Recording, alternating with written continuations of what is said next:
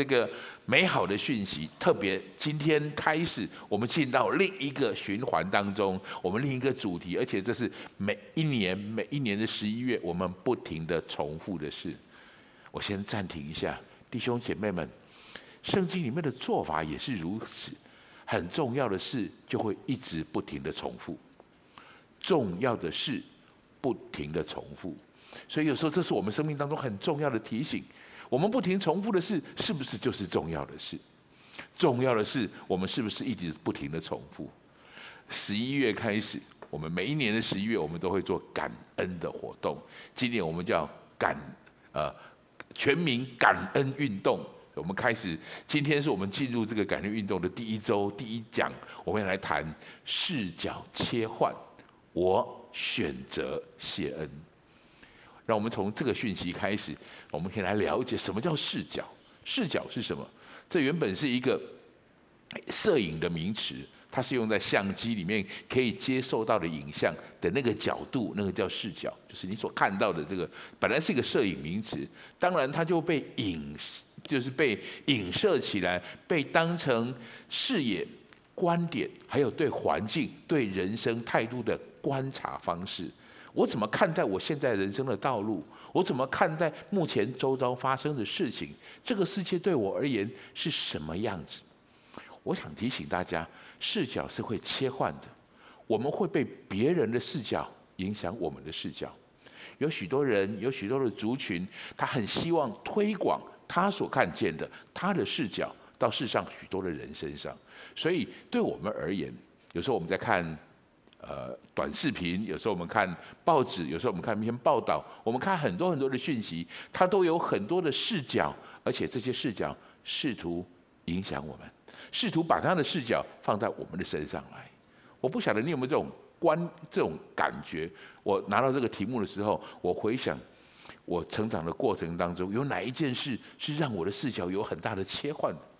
我突然想起一本书，这本书。是我高中时候的禁书，禁书，所以我很有兴趣。好不容易拿到的时候，突然如获至宝。你知道，生命当中有一段时间哈，都会啊、你不让我看的，我偏偏要看。后来这本书不禁了，我就没什么兴趣了哈。但是这本书的确颠覆我很大的视角。我大概稍微介绍一下这本书。厚黑学要说什么？没错，他就是说脸皮要厚。心要黑，他认为这是人生成功的方式。我再强调一次，这是视角。他希望让你知道，这是一个成功的法则。当然，整本书里面，他花很多时间在讨论这件事情：什么叫做脸皮厚？什么叫做心黑？特别最后一句话很经典哈，他说：“智厚黑，天地未焉，鬼神俱焉。”这句话什么意思？如果你达到心脸皮厚、心黑的程度，我告诉你，天下无敌，就是他这样说的。哦，天下无敌。这本书里面，他的确用这个观点在看待这个事情，所以他的结论是什么？他说：“古之为英雄豪杰者，不过就是面厚心黑而已。” OK，如果你可以想象得到他为什么变成禁书了？我想举例，我想告诉你。这是一个观察世事的角度，这是一个观察世事的重点的方式。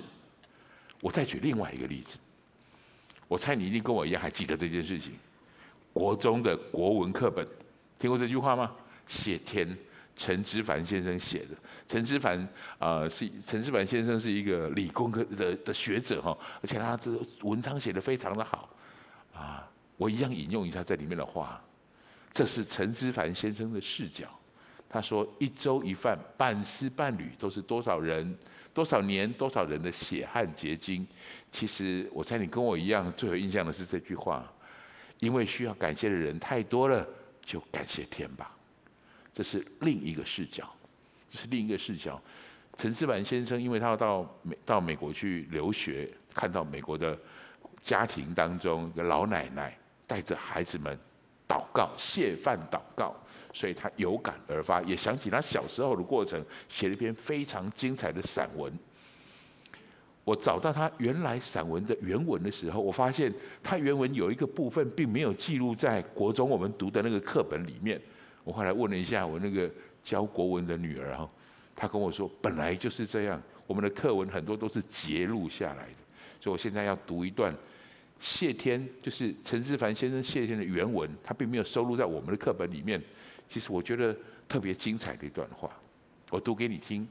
有一个人问一位文学家，我记得是雨果吧，如果世界上的书全需要烧掉，而只许留一本，应该留什么？雨果毫不犹豫回答说：“只留约伯记。约伯是圣经里面的介之推，富一些天，贫一些天，病一些天，苦亦谢天。”陈思凡先生写这篇文章的时候，他还不是基督徒。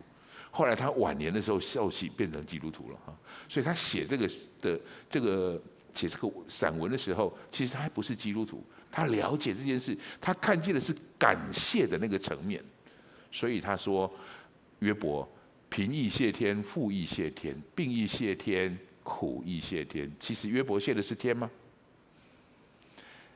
陈思凡先生是从外部看待谢。感谢谢恩这件事情，他看到一群基督徒在感谢，这是从外部的角度看到里面来。各位，今天今天弟兄姐妹们，我们是教会的弟兄姐妹，我们是基督徒，我们能不能从圣经的角度来观察这件事？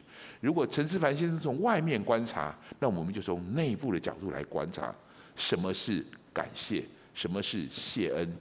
其实这是我今天挑选这个主题经文最主要的原因。喜乐、祷告、谢恩，都是神的旨意。我再说一次，这是神的旨意，这是神的要求，这是神的命令，这是神的带领。所以我要给你的第一个标题是：谢恩是一个来自上帝的指示，来自上帝的命令，是一个来自上帝的要求。这跟我们刚才看到的厚黑学。跟我们看到的谢天，理论上、原则上有很大的不同。厚黑学是他从他的角度去观察到一个成功的方法，谢天也是从他的角度去看到一个良善的德性。这些都是从智慧当中，从人的观察里面去研究出来、去了解起来的结论。但是，请你知道，谢恩这件事不是人想的结论，是直接来自上帝的。要求来自上帝的指示，所以它不是人的智慧。春耕夏耘秋收冬藏，那叫人的智慧。因为我们有的经验，所以我们这么做。但是谢恩这件事跟他们有本质上的差别。这是你我们每一个人认识上帝之后，神呼召我们，神告诉我们应该拥有的，应该拥有的态度。让我用这个方式来告诉你，来来清楚的说明这件事情。亚亚伯拉罕是神的好朋友，亚伯拉罕被乌尔从乌尔带到了耶耶和华神把他带到了迦南这个地方来，所以从迦南从亚伯拉罕到以撒到雅各祖孙三代都住在迦南这个地方，啊，这块地方就是最最近开始打仗的地方，啊，我们专注在我们今天要谈的东西。雅各后来被改名叫以色列，因为饥荒的缘故。所以雅各他们本来都是，他们认识神，他们知道神是谁，但是因为饥荒的缘故，他必须去到埃及。他们雅各带着一家六十六人，六口人，因为约瑟的关系，他们来到埃及，就在埃及生根，在埃及生养众多。六十六个人进来，经过了四百三十年，他们的人数光男丁就是男人有六十万个人。所以，如果加上富人跟小孩的话，大概有两百万个人。想一想，四百三十年，六十六个人变成大概两百万个人，这是一个家族变成民族的过程。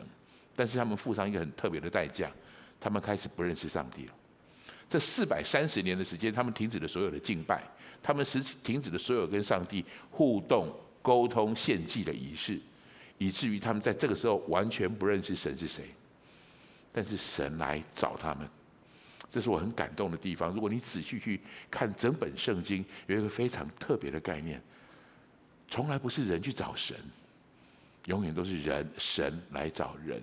神透过这一群人，在这一群人里面，他挑选了一个人叫摩西，神重新来找他们。最特别的地方是，耶和华神很少做自我介绍，但这是耶和华神自我介绍的地方。为什么？因为这四百多年来，他们完全不认识神了，他们需要重新认识神。我今天，我今天要谈感恩这个态度，谢恩这个态度。我想提醒大家，这个是他们刚认识神的时候，神就神就叮嘱他们应该有的作为。我们回到最初来，这个时候，呃，耶和华神来来到埃及，找找到摩西，然后跟摩西说。说的那句很经典的话：“I am who I am。”圣经翻译成为“我就是自由永有的神”。耶和华神在自我介绍，你知道他到了一个地步，需要跟这些人自我介绍，要告诉他们我是谁。这种地步很特别啊！通常我们在敬拜神，在找神，神来找他们，而且告诉他们，先告诉他们我是谁。我特别喜欢出埃及记的三章十五节，神有多大的怜悯，神有多大的恩典，神有多大的恩宠。我每次看到这个经文的时候，我就会想起我的孩子刚长大的时候，我会抱着他，摇一摇他，跟他说：“叫爸爸，叫爸爸，我是爸爸。”你知道那个心吗？我多么希望他知道我是谁。我就觉得三章十五节有些感觉，就是来自于上帝的呼喊、呼唤，告诉他们我是谁。来，我们一起来，我那么邀请你跟我一起读出埃及记的三章十五节，好吗？来，请。神又对摩西说：“你要对以色列人这样说：耶和华你们祖宗的神，就是亚伯拉罕的神、以撒的神、雅各的神，打发我到你们这里来。耶和华是我的名，直到永远。”所以这时候他需要跟他们重新介绍，这个时候慢慢的去带领他们。所以这一群以色列人，他们其实并不认识耶和华神是谁，但是神开始带领他们从以色列离开，从。对不起，从埃及离开，所以这就是出埃及的故事。出埃及的故事最一起初的时候，神做完自我介绍，请注意，这是我今天核心想要告诉你的事情。神教他们什么？神在带他们做什么？第一个，先介绍自己。介绍自己完以后，当然，因为那个时候埃及的法老王不让他们离开，所以耶和华神做了一个很激烈的手段，降了十灾。第十灾是击杀一切埃及所有所生的，不管牲畜。不管是人头生的都被击杀了，这是一个悲惨悲惨的这个状况，很激烈的这种状况。因为神要把以色列人从里面带出来，法老王终于震慑在这种震撼当中，所以就让他们离开。离开的时候，就在这件事，请注意好，曾经那个很重要的神迹，把红海分开还没有发生，所有的事都还没有发生。第一件事情，在带他们分开的时候，耶和华神就告诉他们一个非常重要的指令。请注意好，这是我要一直要强调的事情。我希望我能够足够清楚的去表达这件事。这是神耶和华神认识，就是介绍自我介绍以后，告诉他们你要怎么对待我，你要用什么态度来面对我，你要用什么态度？用我们今天的主题说，你要用什么视角来看待现在的人生？然后我们带你读一下好吗？出埃及记的十二章十四节，我们一起读经。你们要纪念这日，守卫耶和华的节，作为你们世世代代永远的定例。世世代代永远的节，所以你要继续传递下去。这个节叫什么节？逾越节，是就是犹太人最重视的，就像他们的过年一样，他们最重视的一个节。所以这个节里面怎么过？他特别在，这些都是，请注意好，这是在神刚认识他们，他们刚开始认识神的时候，神就教他们的事情，所以这是最初步的教导。为什么感谢这么重要？这就是一个感恩的态度，一个谢恩的态度，是我们认识神以后非常重要的一个态度。所以我要强调的事情是，这个不是智慧，这个是神来的命令。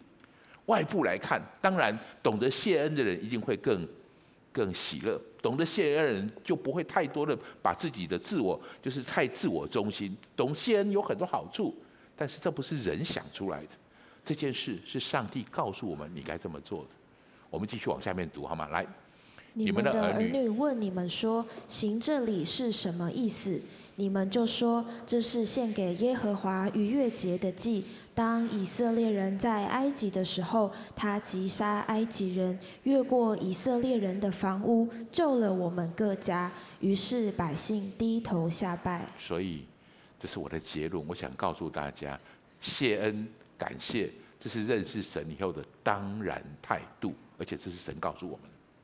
所以有很多事是人的智慧的累积，但是谢恩这件事，当然对我们生命当中有很多的好处，它是一个非常重要的视角，一个对的视角。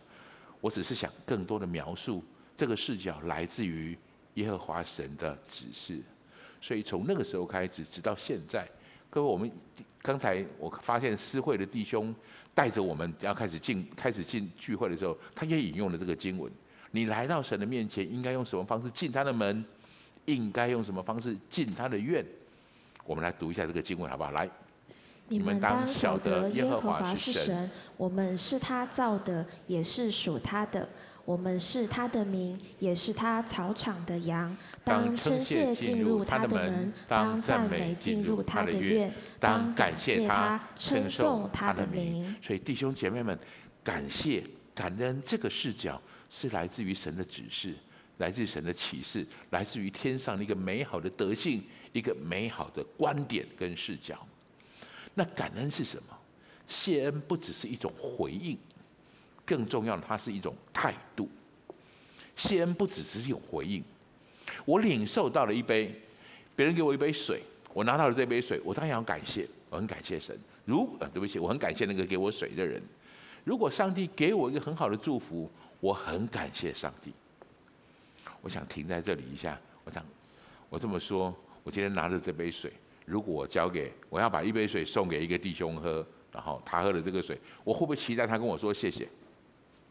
其实对我来讲，我不期待，我觉得无所谓，我可以无所谓，因为啊、呃，我并不想得到回报，我并不是为了称掉感谢。但是相同的问题，我想问你：如果一个人领受了上帝的祝福，耶稣在不在乎这个人有没有感谢？耶稣在不在乎？耶稣跟我很不一样的地方是，你的感谢如果对着我，那是我的好处。耶稣永远站在每一个人的立场来看，耶稣希望你感谢神，耶稣希望你有感恩的态度。我举个例子告诉你，在新约圣经里面，就是约翰福音里面，他谈了一个特别的事情，就是有十个大麻风，长大麻风病是很严重的病。有十个大麻风的人来到耶稣的面，他们在喊：“耶稣救我！”耶稣来到这十个人面前，为他们做了医治，然后打发他们去给大祭司看。结果十个人都得到医治了，感谢上帝！他们去看完了，真的就得到医治了。他们就回到他们的家里面去了。只有一个人回到耶稣的面前来说：“谢谢你医治我。”只有一个，你猜耶稣在不在乎？他有一点痛心的说这句话，你知道吗？我们来读一下这个话，好不好？来，耶稣说：“洁净了的不是十个人吗？那九个在哪里呢？除了这外族人，再没有别人回来归荣耀与神吗？”请你跟旁边说这句话：耶稣在乎。我们对神的感谢，我们对神的谢恩，神在乎我们，并不是他得着什么，神在乎我们变成什么。我们是不是一个感恩的人？那个感恩是不是我们的态度？神在乎这个。神，这当然把感恩是一种回应，但是它不只是一种回应，很重要的是，它是一种态度。刚才我们看到的是那十个大麻风的病人被医治了，所以他们领受了祝福，这是一种回应。如果他们没有被医治呢？没有得到好处呢？感恩其实是这件事，感恩是一种态度，并不是我已经得到以后的回应，不是这样的回应而已。感恩是一种态度。举个例子来说，保罗因为宣传福音，因为传扬上帝的福音，因为到处的宣教，也因为宣教传给外邦人，所以以至于他跟原本犹太人有一些很重要的那种纠葛，所以他就被关在监狱里面了。请问你他的下场好吗？他被关在监狱当中，他的他得到什么好处了吗？他是不是应该？他是不是会有感恩的心？这是我想跟你说的，我想谈的事情。保罗第一次去到腓立比这个地方的时候，他其实是去那里传福音的。结果一不小心，呃，就是有了一些纠葛，他被关到监狱里面。你知道是圣灵邀请保罗到腓立比来传福音的，结果保罗竟然被关在监狱里。我不晓得你会如何。如果是我的话，我可能很难感谢哈。我不要骂就很好了，我不要抱怨就很好了。可是保罗在被关在监狱里面的时候，他唱诗赞美神，我们常常谈这个经文，对吗？好，所以地大震动。许多年后，应该在十几年后，保罗又一次被关在监狱里面。这是另外一件事，关在监狱里面，他再一次写信给腓利比的人。这是经过那个十几年后的时间，保罗写这个经文的时候，请你注意，他在监狱里。我再说一次，他在监狱里。其实没什么是值得他感恩的，但这正是我想要描述的事情。对保罗来说，感恩是一种态度，不是我已经领受了什么，我该领受了，我已经得到了。感恩更重要的是一种态度。所以他在监狱里面能写这样的话，我们来读一下这个话好不好？来，应当一无挂虑，只要凡事借着祷告、祈求和感谢，将你们所要的告诉神。我刚才看到经文的时候，我都会想象得到，想象到保罗好像在一个呃乌黑的监狱当中。当然说他的监狱可能他是被软禁也好，或是他可能监狱没有那么糟糕。可是我想象的那种监狱就是，就是很乌黑、很阴暗，还有老鼠、蟑螂爬来爬去的。他在那边写这样的话出来，那是一个多么不容易的事情。但是，我想告，我想，我想传述我今天啊最期待能够传述的一个重点：信仰，保罗生命像一个信仰。保罗说，保罗说，用用扎根生长，还有长出什么果子，结出什么果实来，用这个来比喻一个人的生命，一个人的态度。信仰对我们来说，刚开始是一种观点，别人传递给我们的一种印象，但是这种印象开始慢慢在我们里面会开始生根，开始建造。弟兄姐妹们，请不要小看你每一次到主日的时候，坐在这个地方听上帝的讯息，小组当中分享神的话语，不要小看这样的事，这叫在基督里的扎根建造。保罗这个经文是这么说的，在哥罗西书。啊我特别用前面的方式先引导你想一下，就是有一个这样的概念。保罗在谈这个事情的时候，他告诉我们：扎根、坚固、生长。我们来读一下这个话语怎么说的。来，请你们既然接受了主基督耶稣，就当遵他而行，在他里面生根建造，信心坚固，正如你们所领的教训。感谢的心也更增长了。就是你在基督里面。在主耶稣基督里面，我把它特别描述起来，这四个步骤。第一个是遵他而行，在耶稣基督里遵他而行，然后在他里面生根建造。各位，这都是一个过程。我们每次吸收、吸收，我们每次在这里呃被滋养，因为我们所领受到的是。这是为什么我们需要不停的灌溉？灌溉很重要。如果你养过植物，你就知道。浇水很重要，所以需要不停的重复。我们要不停的重复做那些被扎根建造的事，于是信心就会坚固，就会蛮有感谢的心。感谢的心是什么？满意，而且会长进，越来越多的成长，越来越多越不一样。就是原本开始可能是一个视角，慢慢的，这成为在我们生命里面扎根的东西。感谢其实在帮助你做这件事，扎根。我记得我刚刚信主的时候，大概才一两个月。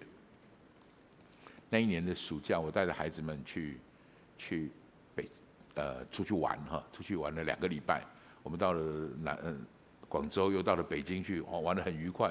结果一回到家里来的时候，我们发现要开门的时候，发现门竟然没有锁。我一打开进去看，你才吓一大跳，所有的抽屉通通被拉开了，所有的衣服通通被丢在地上。里面哇，那个场面真的是我到现在印象深刻哦，很可怕，就是整个都被翻过了。我们家招的是小偷，而且被收的被搜刮的非常彻底哦，每个东西都弄得这样很乱七八糟的事情。啊，我刚开始是惊吓，后来就愤怒，愤怒完以后就开始，你知道咒诅，我的嘴巴是一个很糟糕的事情，就开始骂，我骂那个到底是谁干那个小偷怎么怎么怎么怎么怎么，对不起，那些话我已经我现在开不了口了。但是以前我多么流利的就可以，可以啪啪啪的讲一大堆出来。但是我想说的是，这就是我信仰是一种转换生命，像生命，它是会让你转换，慢慢慢那么的改带领的。那个时候对我来说，如真有很多的行为是我无法想象的事情。你知道我一进来的时候，看到这个事情，孩子们其实吓得有点开始哭了。如真进来说一句感谢主。我转过头来，一股怒气。这个时候你还感谢主？然后他他很特别，他他跟我说，感谢主，呃，他在小偷在我们不在的时候来。如果在我们在的时候，这多可怕！或者说你在外面，如果是你自己出去，只有我跟小孩在家的话，他们如果来，啊，感谢主，至少我们不在家，啊，也没偷到，也没偷到什么东西，我们家也没什么值钱的东西。当然，我事后懂了他的意思，弟兄姐妹们，感谢主是你的话语。你在那个最糟糕的情况下，我们家被小偷。带就是被小偷光顾的这个时间里面，在人生可能一个特别的 shock 的中间，你的话语在决定上帝的位置在哪里。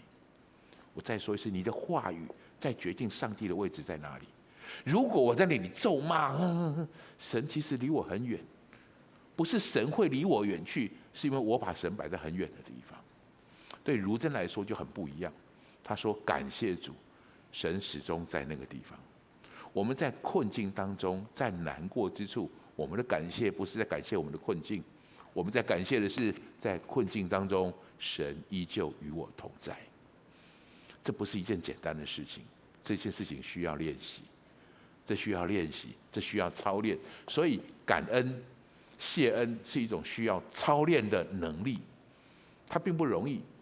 如果你可以操练这件事情，这慢慢的，这就会变成一种能力，这就像一种属灵的肌肉一样。我要给你做一个见证，特别的是，啊、这件事情发生在前天，就星期五的下午。我们过去的这个礼拜，呃，就是金禧教会的牧师团，我们有一个牧师团的会议在宜兰啊。然后星期五下午，我们决定要从宜兰开始回来，我就开着车，我开一部大车哈，然后带我车上载的是王生哥、中华姐。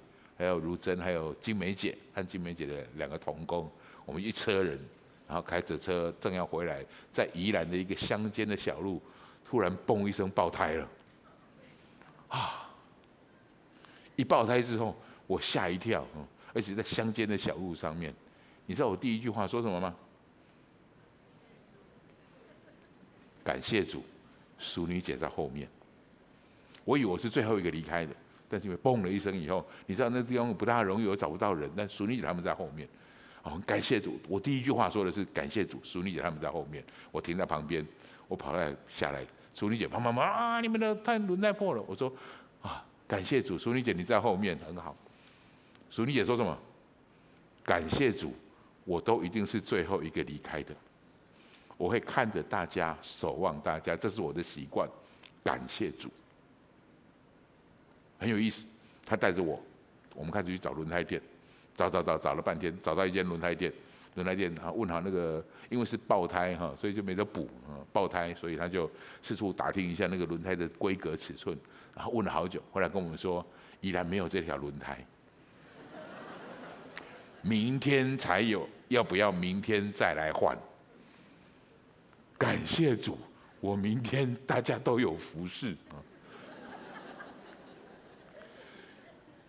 后来有个就是，我记得是宇文哥还是谁，他就拨了一个讯息过来，说感谢主，你是在这里爆胎，你不是在雪隧上面爆胎。如果在雪山隧道里面爆胎，多可怕，很可怕。所以我们找不到地方，让人就开始打电话，能不能谁可以，能不能帮忙找得到？有一个人有也打了一通电话，一个一个修车的公司，他就呃修轮胎的人，他也说没有，我们这个轮胎宜兰这里没有，你可能要到台北去，到哪里去才有。不然我先过去帮你看一看好了。我就说谢谢你。我们在哪个地方？哪个地方？也不容易找。然后就等了一下，结果来了两个年轻人。你知道吗？他们开了一台很豪华的车子，很特别的车子哦。就是，然后又来了两个，一点都不像修车的人。也停下来，就过来看一看，说啊，你们有没有备胎？两个年轻人下来就开始我看看这里我有什么，有什么样的需要处理。因为备胎通常都尺寸可能小一点，哈，规格比较没那么好。他说没关系，我帮你拿拆出来看一看。所以他专门把我拆开以后，他告诉我，我们的备胎，我那颗备胎跟其他的轮胎的规格是一样的，所以你不用担心。我帮你换好之后，你就可以上路开回去了，你就可以开回去，找到对，找到找到你原来的地方，你再去找换就好。我来帮你处理。他就开始两个人开始帮我把那个备胎切下来，马上换换下来。我就很感谢上帝啊！你知道他开了一台两百多万的车来。两个大概三十岁上下的年轻人啊，很熟练这一切，所以他们通通弄完以后拍拍手。我实在心里怀着满怀的忐忑，问他说：“请问多少钱？” 你知道这个很偏僻的地方，又是很那个，然后才让来救你，他多少钱我都觉得很乐意啊。结果很难想象那个开着两百万的车子来的，他跟我说两百块，连你都觉得很夸张对吗？我很不好意思，我说这怎么可能？这是真的有人给两百块，所以王王生哥就多拿了一些钱，然后拿了一些钱，然后给他，他坚持把两百块拿出来，其他又还给我们。感谢主，一路的过程里面，一整个路一路的过程里面，从开始到最后，我就听到最多的一句话是感谢主。当然，这是一群牧师们哈，这是一群牧师们，我很我很感谢主，有这一群同伴。我觉得我们开始在我开始在教会里面，我很压抑，我会很喜乐的发现一件事情，这个感谢的能力在我身上慢慢的被建立起来。以前我也许觉得如真，也许会觉得如真很奇怪，现在我开始觉得这很正常，而且最高兴的事情是，我也变成这样的人了。弟兄姐妹们，我能不能也邀请你变成这样的人？感谢主，让所有的苦难或者不容易当中，让神在那个对的位置上。保罗在以佛所书里面交代以佛所以佛所的弟兄姐妹这样说：淫词妄语，好，我们一起读来。淫词妄语和戏笑的话都不相宜，总要说感谢的话。在这样的不容易的状况下面，你要说感谢的话。所以一路神的同在一直与我们这样的同在。所以对我来讲，就是如果对以前来说，回来以后我们会彼此开玩笑。所以一回来的时候就，我在想，是不是因为这几天我吃太多了，或是车上谁吃太多了，把轮胎压爆了？这种话在我们里面很容易就会脱口而出，他不必训练。各位，淫词妄语、戏笑的话不必被训练，但是感恩的话，你需要刻意去操练。你开始有这个能力了吗？这是我今天讲到结束的时候，我希望跟大家一起有这样的努力的方向。这其实是我们每一次感恩节都会做的事情。我特别想起一个人。他是博宇，我们桃园教会的带领者哈，博宇，博宇哥。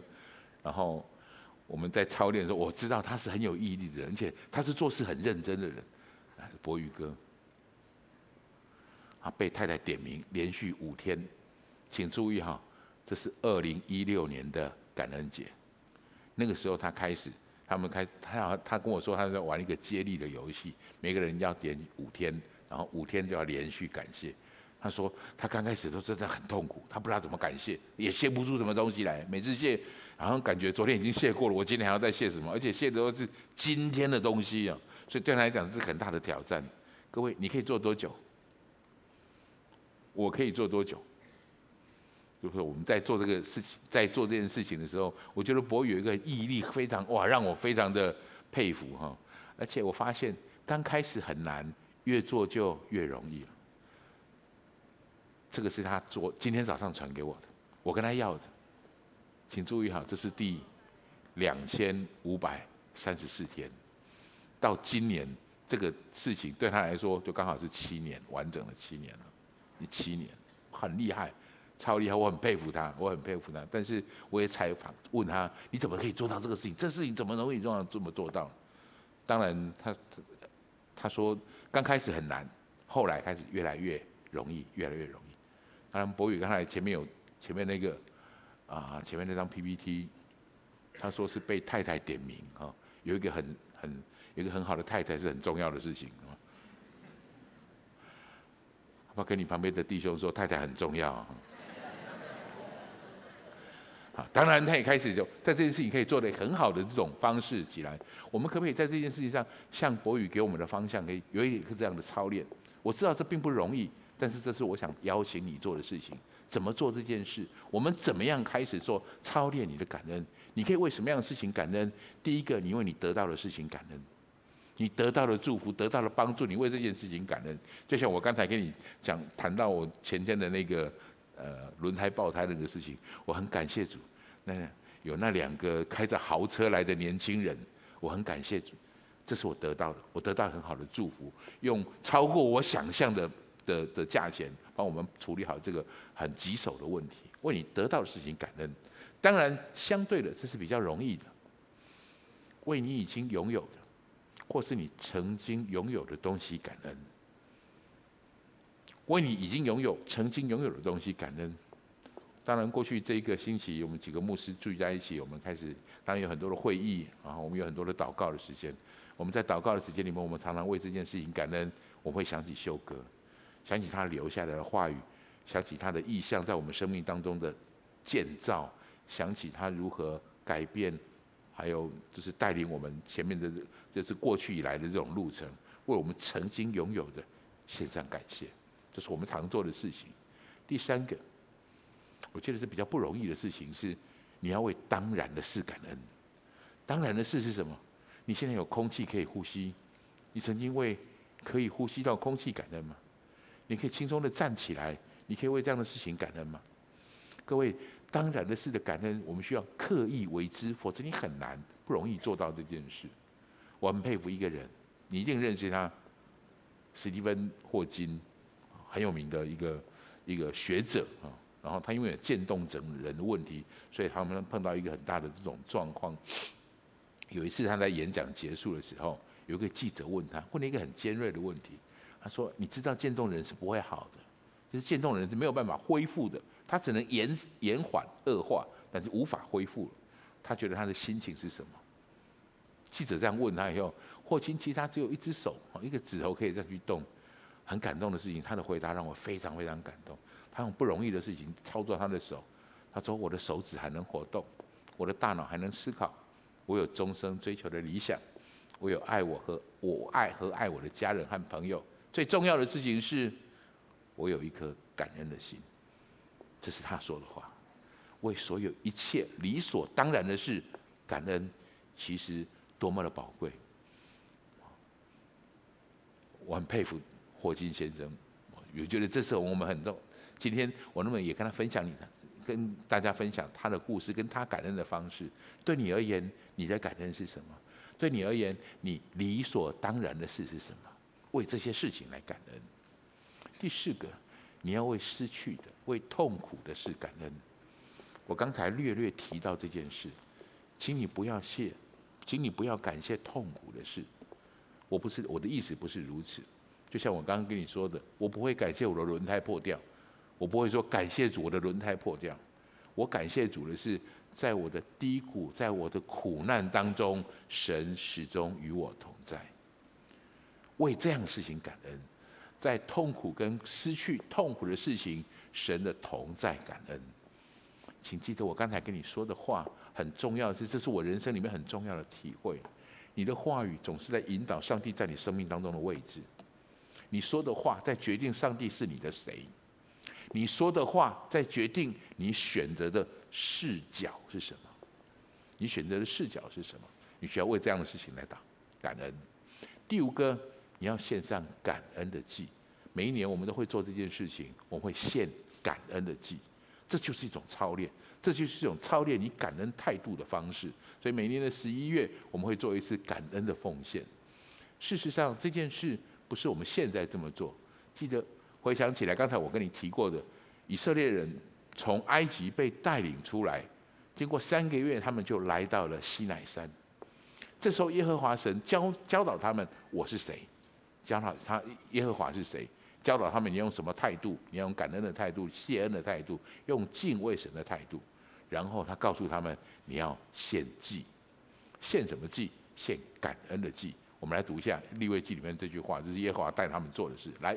你们要献感谢祭给耶和华。我很久以后我才弄懂这句话的意思，我才弄懂这个话真的要提醒我们事情，不是神要我们，神不愿见得需要得着献祭，献祭神希望的是我们拥有对的态度面对现在的日子。我再说一句，神要我们拥有对的态度面对现在的日子。你生命当中有神跟没有神最大的差别就是。你献祭给谁？你在谁的面前牺牲跟奉献？我觉得这件事情是耶和华神在带领以色列百姓认识他的时候，先让他们帮助他们得到这样的事。我开始到了经济教会来，开始聚会了许多年之后，我觉得慢慢的，我可以我开始领受这个很重要的祝福。每一年我一定会做这样的感恩的奉献。只是什么叫蒙献的可蒙悦纳？我记得我刚来没多久，修哥讲谈那个经文的时候，他讲的那番话，我到现在一直还记得。他什么叫做可蒙悦纳？如果你从你口袋里面把零钱，你多出来的钱丢在奉献箱里面，那个不见得叫可蒙悦纳。可蒙悦纳就是你会痛的，你会觉得很不，你会舍不得的，你会痛的，那个叫做可蒙悦纳。神在乎我们对奉献的感受是什么？这是修哥给我的的教导。我觉得，我觉得这成为我很好的祝福。为其他弟兄姐妹们预备好你的奉献，预备好好为这事情祷告，感恩。我们要献上感恩的祭。所以最后我要提醒你，我们要做视角的切换。你有选择的能力，请你跟我说，我有选择权。这是我今天最语重心长的一句话。我发现仇敌跟我们很大的属灵争战就在。他在抢夺选择权，他刻意让他刻意让我们好像以为我们自己有选择权，其实没有。我们其实容易被我们的情绪带着走，我们其实被很容易被世上的这些其其他的想法，比如说我刚才谈到了厚黑学，谈到了许多躺平主义，我们很容易被这些事情引导，就照着那个方向去走。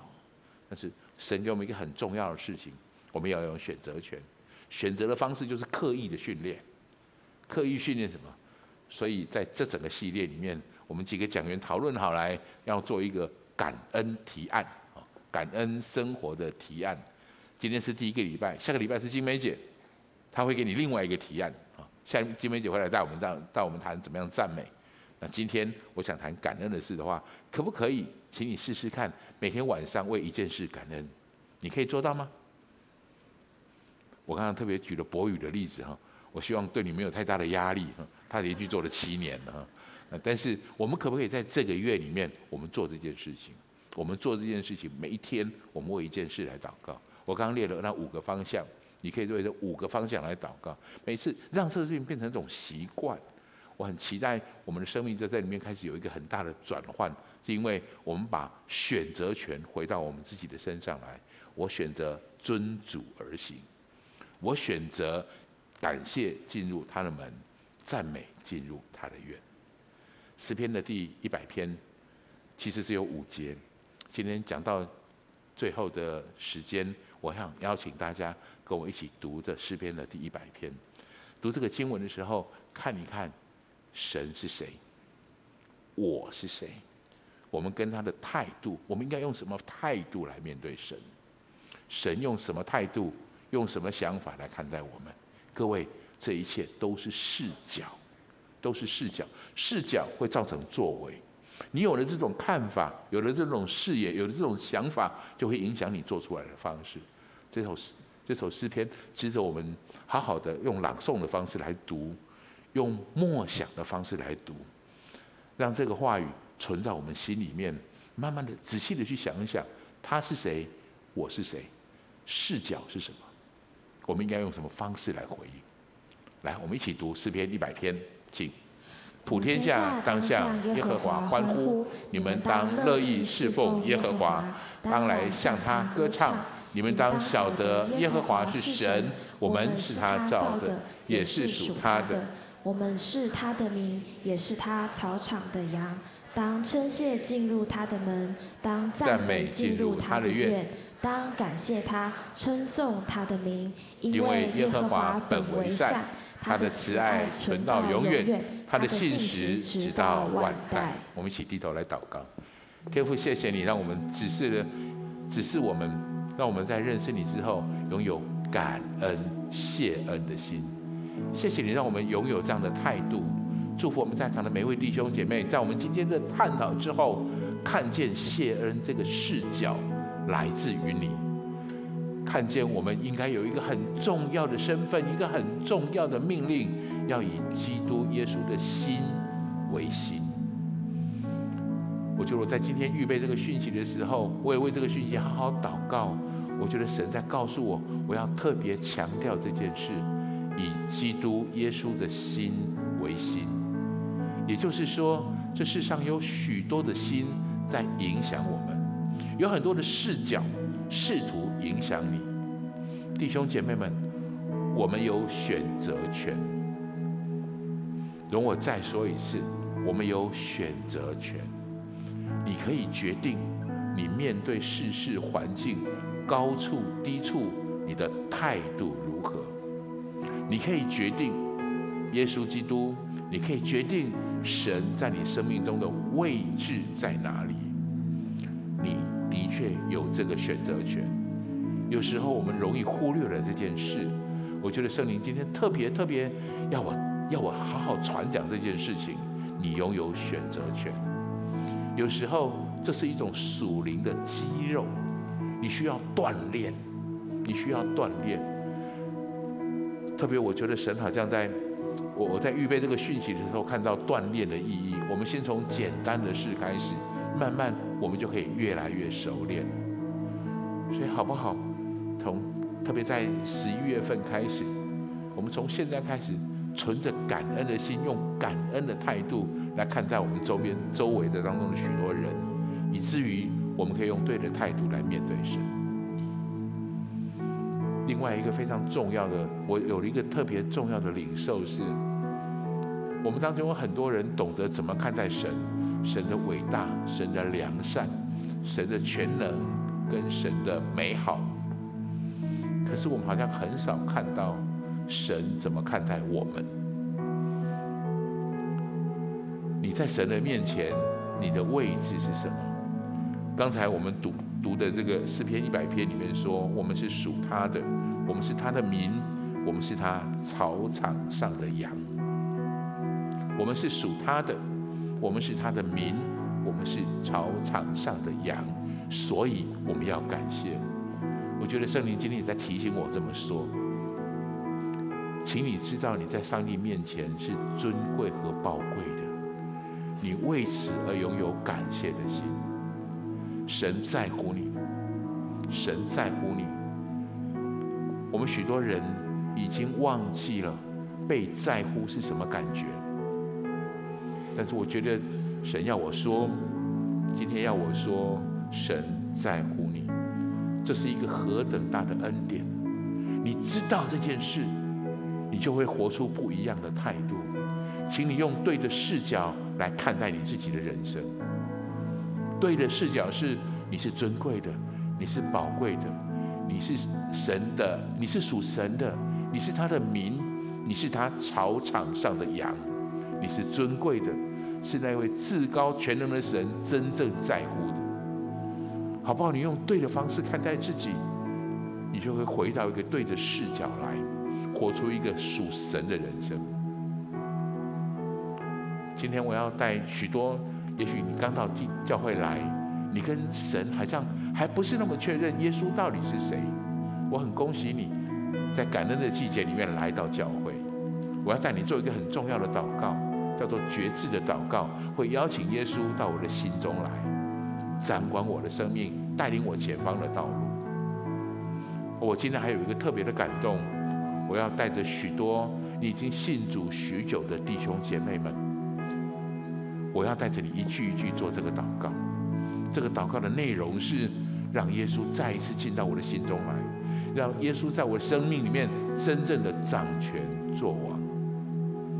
过去的年日当中，也许很多错误的视角、很多错误的观念进到我们里面来了，让我们忘记了到底谁在做主掌权。我觉得今天我有一个很深刻的感动，我要在这里好好的再做一次这个祷告，邀请耶稣在我的生命中。成就他在我生命里面，我是他的草场上的羊，我是他的民，他是我的神，这个重要的帮助跟祝福。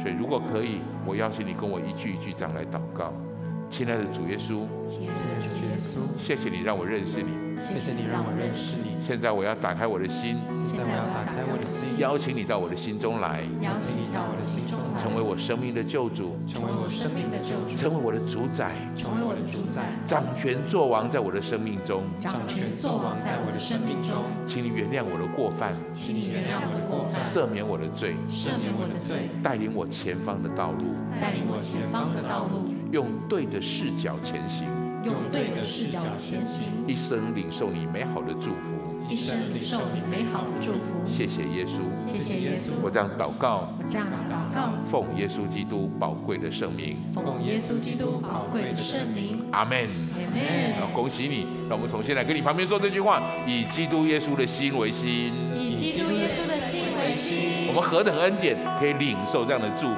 我要邀请大家从座位上站起来，我们来用这首诗歌回应我们今天的讯息。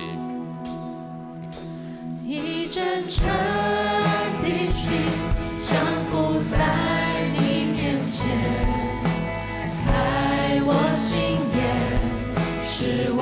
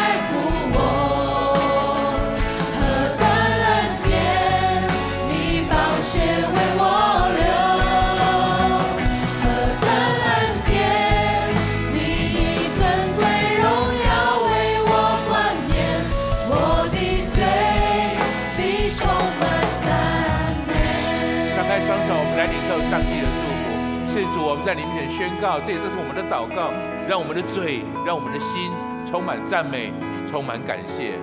主，让我们以耶稣基督的心为心，用你的眼来看待世界。谢谢主，愿主耶稣基督的恩惠、天赋上帝的慈爱和圣灵的感动，常与我们众人同在，从今时直到永远。奉耶稣基督的名，阿门，阿门。